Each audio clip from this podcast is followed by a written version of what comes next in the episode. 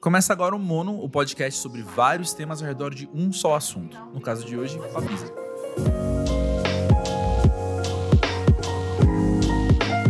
Papisa é Rita Oliva, certo? Certo. E Rita, Papisa é, é sua carreira hoje, mas Papisa é também resultado de muita coisa que você já passou dentro da música, né? Sim. Bom, obrigada por me chamar em primeiro lugar. Muito bom estar aqui.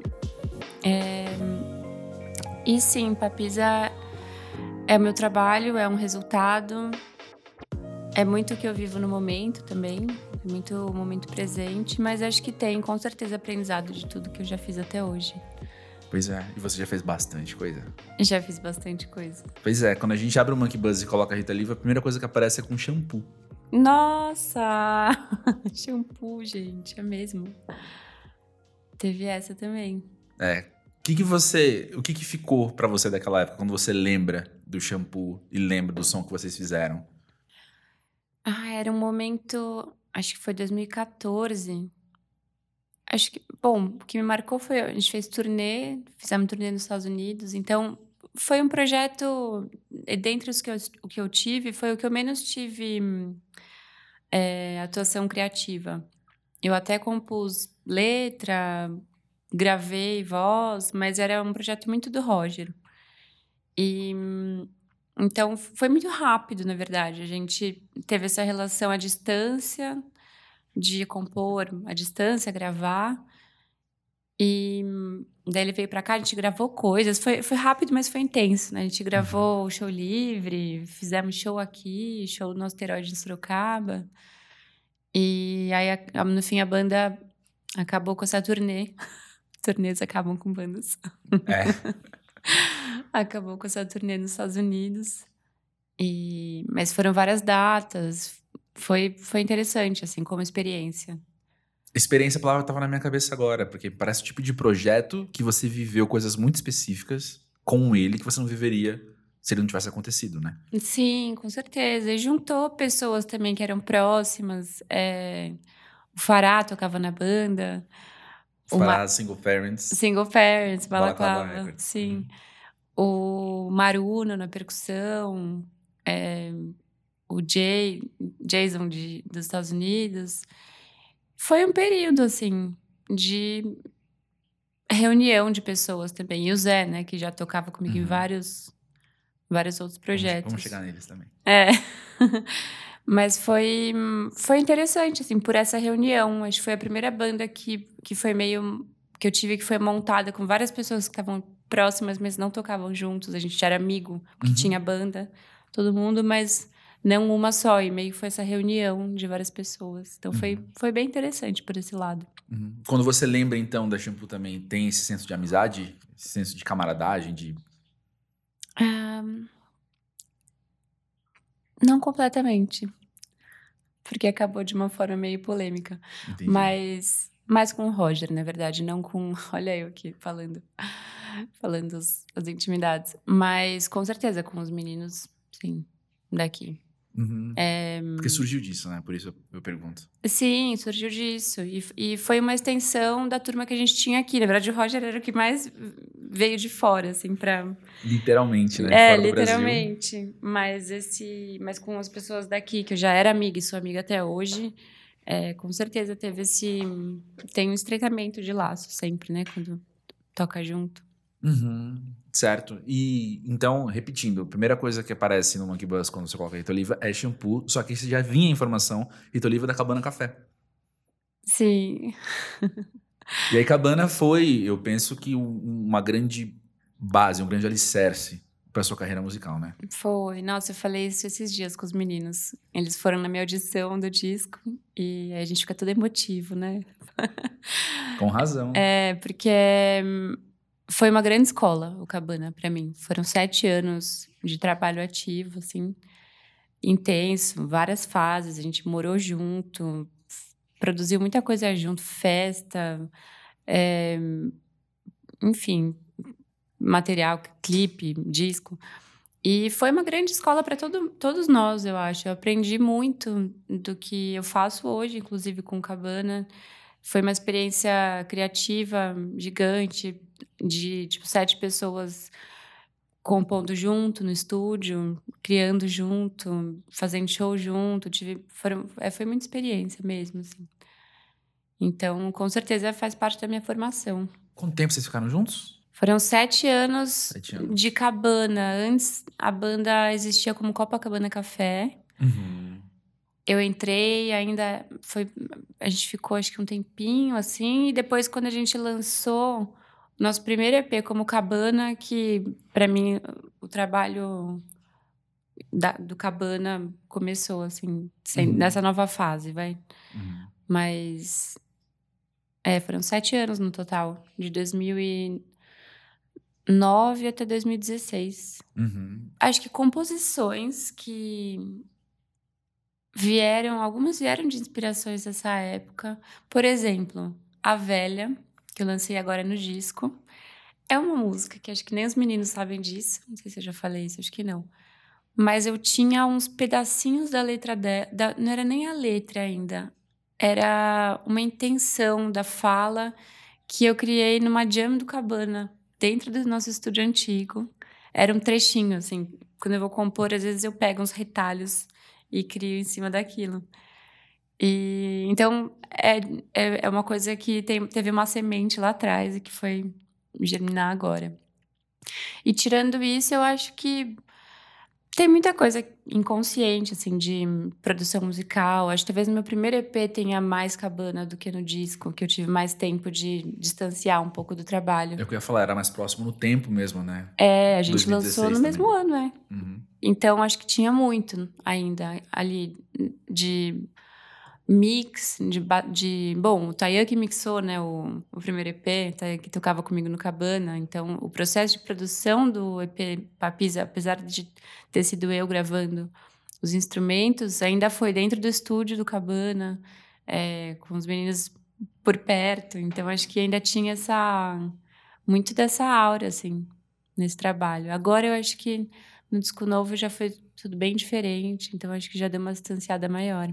O que também lembra a gente o quanto as coisas se desenvolvem com o tempo e esse distanciamento que a gente tava falando, né? Sim, certeza. Mas no meio tempo também, entre Cabana Café e Papisa, teve Paraty. Teve Paraty, foi assim, tudo meio que junto. Acho que Paraty a gente lançou em 2015, um ano antes. Paraty parece mais Papisa sonoramente do que Cabana Café em diversos momentos, ao meu ver. Talvez, sim. É, acho que Paraty tem uma coisa que é mais limpa, né? O Cabana tinha bastante elemento, tinha. é, enfim, uma banda, a banda bem marcada. E, no- e o processo do Paraty foi mais parecido com o processo do Papisa. Foi, também foi uma aula para mim, foi uma escola. Porque a gente gravou o disco em casa também. Não, não inteiro, mas a produção foi muito feita em casa, do Paraty. Então eu aprendi muita coisa.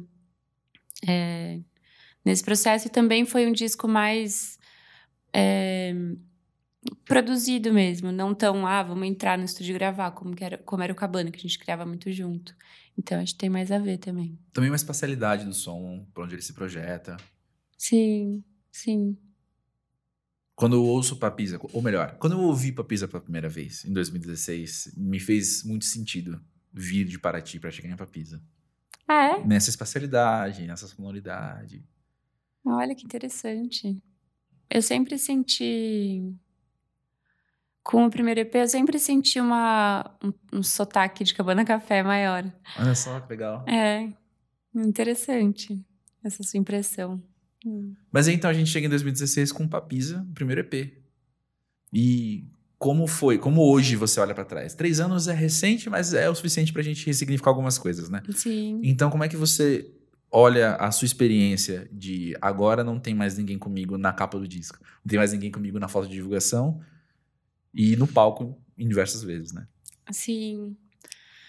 Ai, muita coisa mudou. Eu acho que hum, deu tempo nesses três anos de eu me ver sozinha é, e de talvez voltar a colaborar com outras pessoas. Acho que eu tô nesse momento. É muito engraçado como as coisas são cíclicas. Mas eu me senti muito mais num projeto solo quando eu lancei a Papisa, porque foi uma ruptura grande, né? Eu tinha lançado seis meses, oito meses atrás o, disco com Cabana, de uma forma coletiva, como sempre foi. E quando eu lancei o EP, eu centralizei tudo, assim, de uma forma que foi importante para mim, fazendo a capa, tirando foto. Foi tudo bem solitário mesmo, apesar da gravação ter, ter sido feita alguns pedaços no estúdio, no nosso estúdio. Eu senti mais uma coisa que eu tava me lançando sozinha, assim. Foi esse, eu tive mais essa sensação. E depois desses três anos, tiveram vários momentos, assim, onde eu fiz turnê sozinha, dirigindo carro. Isso também trouxe outra experiência. Só que agora eu sinto, apesar, assim, do processo de gravação ter sido até mais solitário do que o do EP, porque eu gravei em casa e foram muitas e muitas horas, dias, meses é, fazendo aquilo. Tem uma equipe grande comigo, tem a banda, as meninas que tocam comigo, então eu tenho mais um senso coletivo de novo, assim, que eu gosto muito, na verdade. E isso cresce muito, faz o trabalho crescer muito. Eu estava escrevendo hoje uma coisa e pensando nisso, que realmente, assim, quando você tem uma visão, é uma visão. É, eu tenho habilidade em algumas coisas, outras nem tanto. E percebendo meu trabalho somado ao trabalho de tantas outras pessoas na, na capa, é, em, em mix, master, enfim, eu sinto isso crescer de uma outra forma. Então, tem um amparo das pessoas que estão comigo, que eu senti se expandir bastante, assim, de lá para cá. E não só de quem está diretamente trabalhando comigo, mas de quem acompanha meu trabalho. Eu senti esse acolhimento. Foi muito. Tem sido muito gostoso esse lançamento. E também esse senso de coletivo de novo, assim. Então, acho que deu tempo, nesses três anos, de, de voltar para isso. Pois é. Quando você fala que você percebe um sotaque do Cabana no Papisa de 2016, no EP Papisa, eu penso que tem a ver com você. Papisa ser um projeto novo de alguém que não é novato. De alguém que já tem experiência, que é o que a gente falou nesses últimos minutos todos. Deixou bem claro a sua experiência ali. Uhum. E eu penso, então, que depois do processo de você chegar no estúdio, ou mesmo gravando em casa, sabendo como fazer aquilo, você também pode ter um processo, que eu vou palpitar, que é o que você passou, de desaprender várias coisas para poder fazer diferente. Ela regalou os olhos de maneira dizendo sim. sim, porque eu adoro essa palavra, desaprender. Pois é. Como foi o processo de desaprender? O sotaque hum. e, e, maneirismos, né? Que a gente tem em estúdio. Ah, sim, como foi? Teve uma coisa muito específica que eu fiz por aconselhamento de um amigo produtor. Enquanto eu produzia o, o meu disco, não tive tempo de fazer isso com o EP. Mas pro disco, eu encontrei com esse amigo, o Lula Lafayette, e ele falou: experimenta parar de ouvir música. E eu parei de ouvir música por uns meses. E ele falou: anda na rua, olha uma árvore e vê que som que tem aquilo para você. Isso foi um processo interessante de detox, de, de, de sair, porque é isso, a gente acaba criando condicionado em padrões que a gente tem. Buscar referência é um padrão? Sim. Sabe, ouvir, putz, estou ouvindo uma coisa, olha que legal esse som inconscientemente você vai acabar trazendo isso para sua música. E como eu sinto que esse trabalho era um trabalho de buscar essência, não só na música, mas um trabalho outro também que eu estava fazendo, mais de desenvolvimento humano, de querer descascar algumas coisas, desaprender coisas em outros âmbitos da vida, fez muito sentido essa questão musical, assim, de, de parar de ouvir e deixar a coisa brotar, assim. E isso levou tempo, né? Acho que até por isso levou, levou mais tempo do que eu esperava para fazer o disco, mas foi um tempo muito necessário de maturação e para eu conseguir entender o que eu queria mesmo, para eu conseguir experimentar coisa nova. Eu, enfim, aprendi muita coisa também de gravação, então eu fui estudar, fui estudar assim sozinha, YouTube, livro, áudio para tentar extrair o melhor que eu estava fazendo. Então foi um processo assim de aprendizado e desaprendizado ao mesmo tempo. Interessante. Faz ainda mais sentido agora, então, depois de ouvir você contar isso, uh, toda a história por trás do Fenda, dele ter se desenvolvido também nos palcos ele ter se desenvolvido com músicas que você foi soltando aos poucos. Diferente disso que você apenas entrou em estúdio e gravou as composições que você já tinha pré-produzidas, né? Porque você estava nesse processo, de fato, de aprender, desaprender, de moldar e talvez quebrar o molde. Sim, muito. Foi um grande processo. É bom que você falou do ao vivo, porque isso, nossa, isso me ajudou muito, assim, foi uma experiência muito rica, porque eu fiz muitos shows diferentes, em muitos formatos. Toquei quando eu comecei o Papis, eu não tinha muita ideia. Eu não entrei assim, ah, quero soar assim, quero ter essa sonoridade. Eu já entrei falando, quero um processo novo. E, e foi isso que me trouxe. Então, eu tinha show com batida eletrônica, sozinha. É, fiz show com banda no começo. Depois eu falei, não, não quero mais batida, batida eletrônica. Quero fazer um show vazio. Guitarra, voz, loop, com espaço no meio, com liberdade para parar a música no meio se eu quiser. É, e fiz isso também. E depois, com banda, experimentei muitas formações do trio, quarteto, quinteto, sexteto. Foi assim, é, muita experimentação, muito arranjo diferente. E isso foi muito interessante, assim, para o desenvolvimento do disco, porque eu fui realmente. Eu tive a oportunidade de ir lapidando para vendo o que, que eu queria mesmo, assim, o que, que era relevante para as músicas. Então, foi um grande processo, assim. Sim, faz sentido. E eu tava até pensando agora que parece ser um processo maior do que apenas um disco. Eu penso que no meio do, no meio do caminho você deve ter esbarrado, deve ter tropeçado em várias coisas, falando: opa, isso aqui também eu preciso guardar, porque não cabe aqui, mas não posso perder. Sim, sim, com certeza. É, é muito, acho que os processos são muito ricos, né? Um disco é só um, um um recorte daquilo, de toda uma profundidade que a gente vive.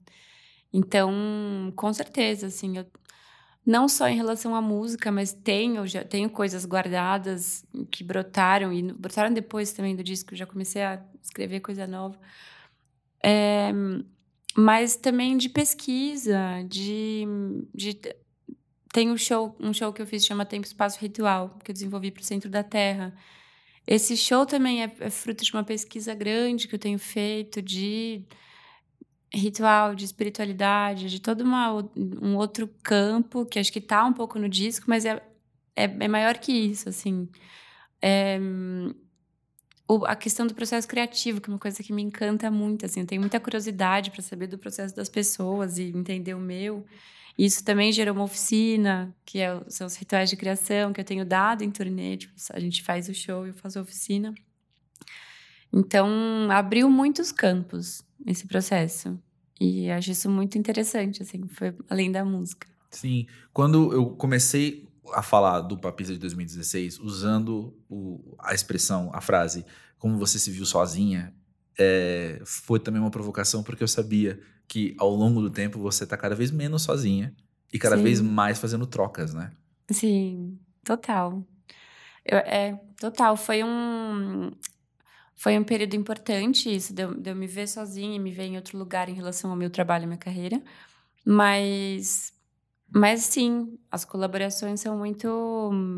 São muito ricas. Eu fiz uma música com duas portuguesas nesse meio do caminho e no meio do, da gravação do disco para uma coletânea que une brasileiros e portugueses de, de um produtor de Portugal e espero que saia em breve. Também foi uma experiência muito interessante. A gente produziu à distância, via WhatsApp, Skype e troca de projetos. Então, teve essa experiência. Acho que criativamente, assim, de compor junto, foi a primeira experiência que eu tive depois da de, de trabalhar com a Papise e do hiato dos meus projetos antigos. Mas eu tenho pensado nisso, assim, bastante, em colaborações, em, em como unir trabalhos de novo. É, e eu vou falar uma coisa que eu sei que é um tanto quanto óbvia, mas eu acho importante a gente delimitar esse esse espaço que a gente tem vivido e ocupado na, no cenário musical no geral, que é quando eu ouço uma história como a sua, ela é tão absurdamente diferente das histórias que a gente cresceu ouvindo do que era trabalhar com música, não é? De ser um músico de gravadora, de ser um músico que, Então você vai compor para outras pessoas só um, um, trabalho que é quase industrial, uhum. ou então, se não é só industrial, ele é com holofotes de fama uhum. e, sabe, uhum. essa visão bem mainstream da coisa, assim. Sim. Pois é, eu tenho uma entrevista que eu li faz muito tempo do Amarante, que me marcou muito, que ele falava é, o músico é que nem o padeiro. O padeiro faz pão, o músico faz música. Então, acho que tem muito isso, assim, de. Eu vejo, hoje mais do que nunca, depois de gravar um disco em casa, eu vejo a música como uma coisa artesanal mesmo. Eu gosto de ver a música assim. É uma coisa que a gente põe a mão e faz. E sim, fora isso, assim, o trabalho efetivo mesmo de show, de lançamento, da vida dentro da música, eu acho que é muito é muito mais a vida real do que a gente foi a gente cresceu, acho, né, num ambiente onde para você ser alguém, pelo menos antes dos anos 90, você tinha que assinar com uma gravadora, tinha que é, virar, a banda tinha que virar, ou a coisa tinha que acontecer. E o Tim Bernardes falou isso também uma vez, que também eu achei muito interessante. Ele falou: a gente não vira, a gente vai virando. sabe? E eu vejo muito isso, assim, de você tem que fazer pondo a, mão e fazendo a coisa acontecer mesmo. Não, tá, não adianta ficar esperando uma uma grande um grande momento onde tudo vai acontecer, porque não vai acontecer. Acho que tem casos específicos, tem, não sei, Malu Magalhães, que foi um, uma, uma artista que estourou de uma forma meio orgânica ou viral pela internet, mas são casos, tipo, um entre um milhão. Assim. Exceções das regras, né? Exceções. E eu vejo, principalmente olhando onde eu, eu tô hoje em dia, onde meus amigos que trabalham, que eu vejo, acompanho os trabalhos faz tempo, onde eles estão hoje, eu percebo que é uma questão de continuar trabalhando mesmo, uhum. de da gente ir criando a nossa história e criando a nossa carreira como outra carreira qualquer, né? Eu, eu sinto. Então, é, eu, eu, acho que tem uma coisa hum, distante daquela aura é, glamurosa da música que eu, sinceramente, está muito distante de mim, assim. Uhum. Não, eu não vejo a música assim, então. Eu gosto muito da palavra artesanal que você falou. E o, o, o artesão tem, até etimologicamente, assim, ele, ele tá muito próximo do artista, de fato, né? Em questão de produção, em questão de fazer alguma coisa que não existia antes, agora existe, né? Sim, total. A coisa manufaturada, né? De pôr a mão naquilo. Exato. Tipo é, padeiro, né? Tipo padeiro. Exatamente. É. Mas existe também, quando a gente olha a sua trajetória, a gente olha a sua narrativa, existe aí uma, uma força até poética muito interessante de que Papisa é mais forte que Cabana Café. Papisa é mais forte que Shampoo ou que Paraty. No sentido de o quanto mais gente conhece, talvez. O do quanto tem te feito viajar, tem te feito rodar o Brasil. Daqui é. de fora, pelo menos a impressão é essa. Um, talvez. Estou tentando pensar. Eu acho que Papisa também é um fruto dos trabalhos anteriores. Então, talvez seja natural que eu consiga mais coisa hoje em dia, depois de trabalhar tanto tempo com as outras bandas, depois de. É, também tem um público que acho que migrou, que migrou né, das bandas anteriores, mas um público novo também que veio junto com, com o projeto novo, que tem uma outra proposta. É, eu acho que é um papis é um amadurecimento mesmo desse, de todos esses trabalhos e talvez por isso a gente veja né como uma como uma coisa que está rolando. Vai virando mais. Que vai virando mais. É, mas eu vejo isso também de uma certa forma com os projetos dos meus amigos que tocavam comigo no Cabana. Acho que está todo mundo em outros momentos agora né? tem o Gustavo com a Lesa é, os meninos o Mário, o Mário e o Tayan têm o hiato então eu enxergo esse amadurecimento em todos os projetos. E com certeza, para mim, é, com o Papis eu tenho vivido uma coisa muito legal de, de viajar, de eu fui para os Estados Unidos tocar no Salto by Southwest, rodei Brasil, toquei em vários festivais, vou tocar em mais esse ano. Então, eu, eu, entendo isso que você diz, mas eu sinto que é, é um processo de, de amadurecimento mesmo. Com certeza. Por isso também é. que a gente coloca aqui nessa linha.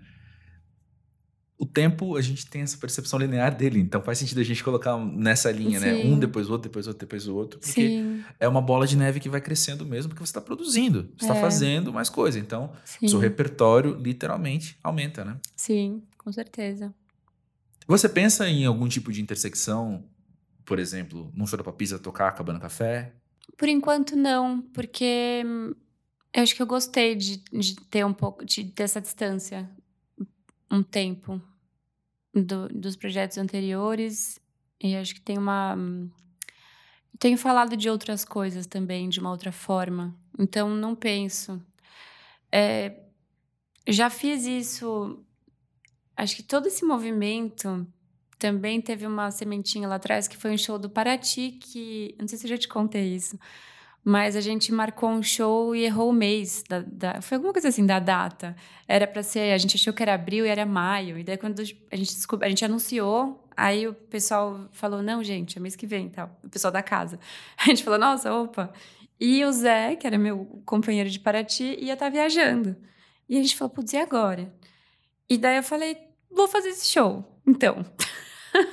Vou fazer para ti sozinha. Eu lembro desse fato, não conhecia essa história. Mas lembro da Paraty que era Rita sozinha. Foi isso, eu fiz um show sozinha, fiquei enlouquecida, é, programando computador, falando como é que eu vou fazer isso. Estava desesperada, mas ao mesmo tempo empolgada de, de arriscar uma coisa assim. Levei 35 equipamentos para o lugar, era na Fan House antiga. Eu lembro que eu cheguei com o carro cheio, aí o cara falou, o cara me ajudou a descarregar, falou: "Legal, que horas chega a banda?" Eu falei: "Não, não tem banda, sou eu". E, mas isso me abriu uma porta. E nesse show eu fiz arranjo com cara de Paraty do Cabana Café, pus umas músicas assim que ainda não existiam em nenhuma das bandas, então foi uma mistureba. Mas dentro desse processo de desenvolvimento, né, lá atrás. Então hoje em dia, hoje em dia não, não vejo, não vejo colocando músicas do Cabana, mas quem sabe um revival do Cabana com o Cabana, né? Nunca se sabe. Nunca se sabe. Uma outra figura de linguagem que dá pra gente estabelecer, olhando a sua trajetória, além da linha reta, é de um funil, né? Porque no Cabana eram sete pessoas, então, fazendo muitas coisas. Aí no Paraty, duas. E aí chega na Pisa, tem você comandando isso, né? Sim, eu enxergo esse funil também. E acho que o funil traz se, se esse funil traz alguma coisa, é, é o, um acúmulo de função no sentido de. No sentido musical, que me, me, foi me dando, acho que, mais liberdade criativa, esse processo. Então, com Cabana, é isso, cada um tinha o seu lugar ali, não era uma coisa que todo mundo ficava opinando no instrumento de todo mundo. Uhum. É, com o Paraty já foi um processo bem mais intenso, porque em duas pessoas a gente gravou o disco.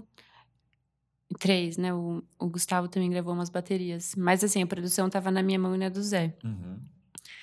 E com, com o Papisa foi também uns dobrar disso. Daí, de repente, eu me vi com aquilo na minha mão, com o computador na minha frente e podendo experimentar um monte de ideia. Então, esse funil eu enxergo. E para mim, isso foi muito interessante, chegar também nesse, nesse lugar com tanta liberdade, assim. Uhum.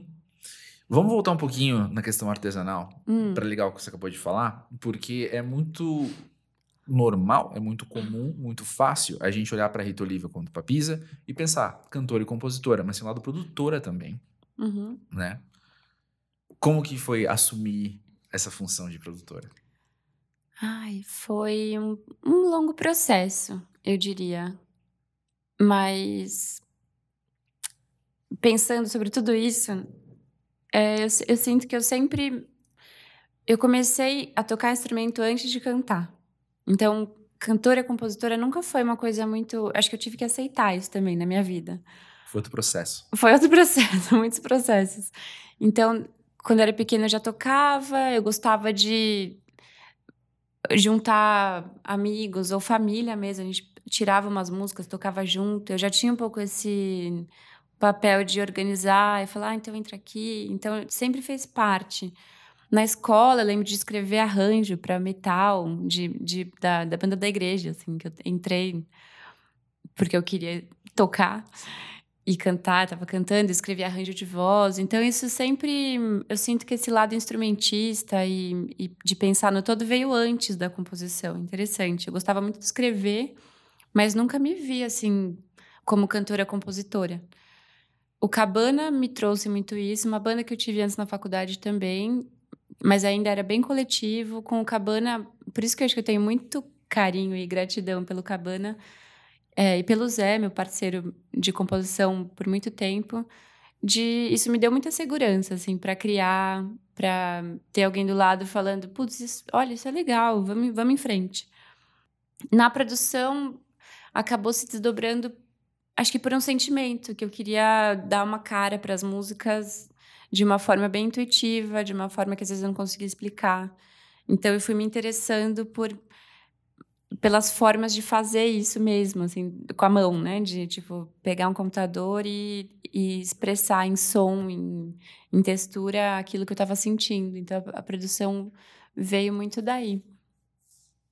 De, de ter um canal mais direto de expressão.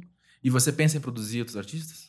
Sim, eu tenho recebido algumas propostas e entrei na fábrica de cultura para trabalhar junto, fazer uma colaboração com uma artista e eu senti que eu estava mais no papel de produtora do que de colaboração. Eu falei, pô, você já tem a composição, então eu vou só pegar as suas referências e vamos dar uma, uma cara para isso. Então, toquei bateria, no, toquei piano e tive esse papel mais. Não, não considero um papel autoral, considero muito mais um papel de produção. E tenho tido algumas outras propostas e tenho vontade. Acho que vai ser um outro já um outro lugar, porque não é aquela coisa, essa coisa que eu tô falando de, ah, eu quero me expressar e trazer o que tem lá no fundo pra música. É, é muito mais uma outra, outra percepção, né? Você entender o que aquela pessoa quer e tentar trazer o melhor musicalmente para que, pra que a música tenha a identidade daquela pessoa. Eu tenho, tenho curiosidade também de fazer isso. É, então eu pergunto isso também porque, como as coisas são cíclicas, esse funil agora também pode estar virando um pouco de direção, né? E Papisa também cada vez mais abertas, aberta a colaborações e aberta a outras parcerias, aberta a ter mais gente em volta, né? Sim, sim, experiências novas, com certeza. Então, Rita, obrigado por contar sua história pra gente. Obrigada, André, sempre muito bom nossos papos. Sempre muito nossos papos.